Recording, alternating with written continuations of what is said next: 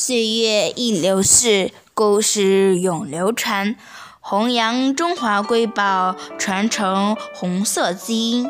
大家好，我是中华少儿故事大会讲述人张冰雨，一起成为更好的讲述人。今天我给大家讲的故事是《故事大会红色经典故事》第六集《朱德不愿换房》。今天我给大家讲的是一个开国领袖朱德爷爷的故事。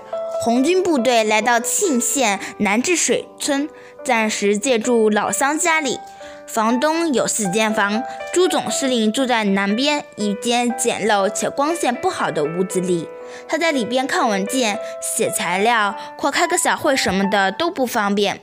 警卫人员便想跟老乡换一间好的，可朱爷爷坚决不肯，说这间房就很好。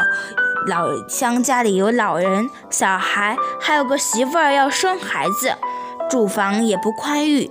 这间房的条件比当年过雪山、草地时睡在野外好得多。朱爷爷还通过这件事教育官兵。人民军队对老乡不能要这要那，而要时刻想着为人民服务。感谢您的收听，我们下期再见。